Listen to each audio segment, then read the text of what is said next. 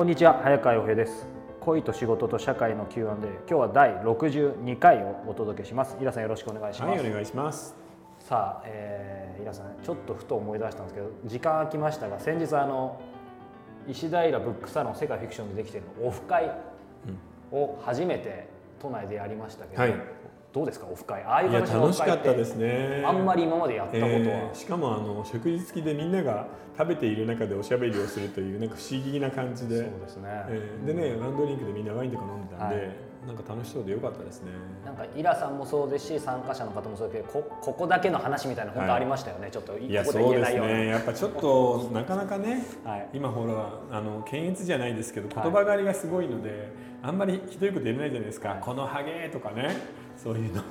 放送禁止用語とかね あの個人の名あ前とか出て放送禁止用語は言ってません。あそうか。そうですね。まあでもそのままカットしたくなるようなことはありましたね。そうですね。はい。ちょっと誤解を恐れずに言うと。はい、えということで、えー今日はですね、はい。こんな質問をいただいています、えー石田さんの著書「IWGP コンプリートガイド」の中で、幼稚園生の時に自分の誕生日会で読む、えー SF ショートショートを書いたと書かれていますが、どんな宇宙冒険者だったかもっと詳しく教えていただけますか？なるほど。またその他でも幼少期に書かれていたものはありますか、えーとね、子供の頃書いたのはそれ一本ですね。幼稚園？でこれがね幼稚園の一番高学年か小学校1年か2年かその辺のとこなんですよまあでも67歳ぐらい。67歳ぐらいです、その時に書いたもので実はその頃あのみんなエイリアン見たことありますよね、はい。リドリー・スコットの「エイリアン」実はエイリアンには元ネタになったって言われてあのうちの原作使ったろって言って訴えた作家がいるんです。へエイ・マン・ボクトっていう宇宙船ビーグル号の冒険という宇宙船に乗った、まあ、クルーがですねいろんな星に行っていろんな怪物をあのと出会っていくっていう冒険活劇なんですけど、それが大好きででその話をまあ僕もパクって宇宙船に乗って旅をしてえ。だからある星に行くとキノコと虎のキメラの怪物とかがいるんですよ。すごい。でまたこっちに行くとまた不思議なあの霧のような怪物みたいなのがいてっていう、星ごとに冒険するっていう話で原稿用紙がね34枚ですね。もうだから本当にさっさと終わっちゃうなんていうのを、はい。えー実際書いたんですね。それを、えー僕自身のお誕生日会の時に朗読したという、すごい。今でも覚えてます？覚えてますけどね。もう全然恥ずかしくなかったんだよね。えー、すごい。すごくはないよ。いやいや。今思ったらもう本当冷や汗もんですよ。それ今発表できないんですか？だって残ってないもん。ちょっと再現はできるんですか？いやできないできない。もう全く覚えてないです。でもただ、はい。同じ手を使ってますあ使ってる。あのエイリアンも最後に自分の宇宙船の中にはエイリアンが乗ってきちゃうじゃないですか。で救命ポッドに乗って脱出して宇宙船を破壊する。そのアイデアはその宇宙船ビーグル号の冒険の中にもあるんですよ。にはい。あの宇宙船を捨てて全員が救命ポッドで脱出すると、うん。その人間に寄生して生きる化け物なので、はい。それもあの宇宙に飛び出してくるんです。うん。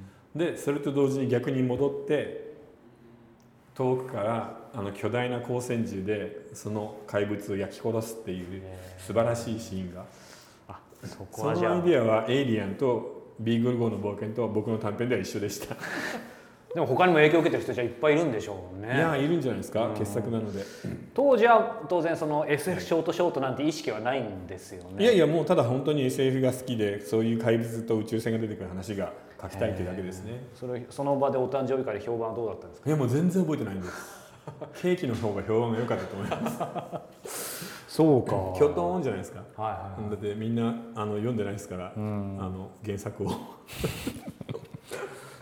じゃあその他にはもう書かれてなかったんですそうですね全然書いてないですね、それから小学校中学校高校とほとんど書いてないです。全然書いてない。でもやっぱり SF 好きだったんですね。いやもう単純にあのウルトラ Q が好きだったんですよ。ウルトラマンとか。鉄人28号、はい。ああいうのが、うんうんうん、なんかなんか楽しいじゃないですか。今みんなが「ドラゴンボール」とかねうんはい。あのキングダムとか見るようなもので。はい。じゃあ元の作品があったということですねそうですね。はいはい、いつかねそのちょっと作品どこかで公開していただきたいですけどもう覚えてないと。いやもうあの歴史の彼方ですよ、はい。50年前ですから。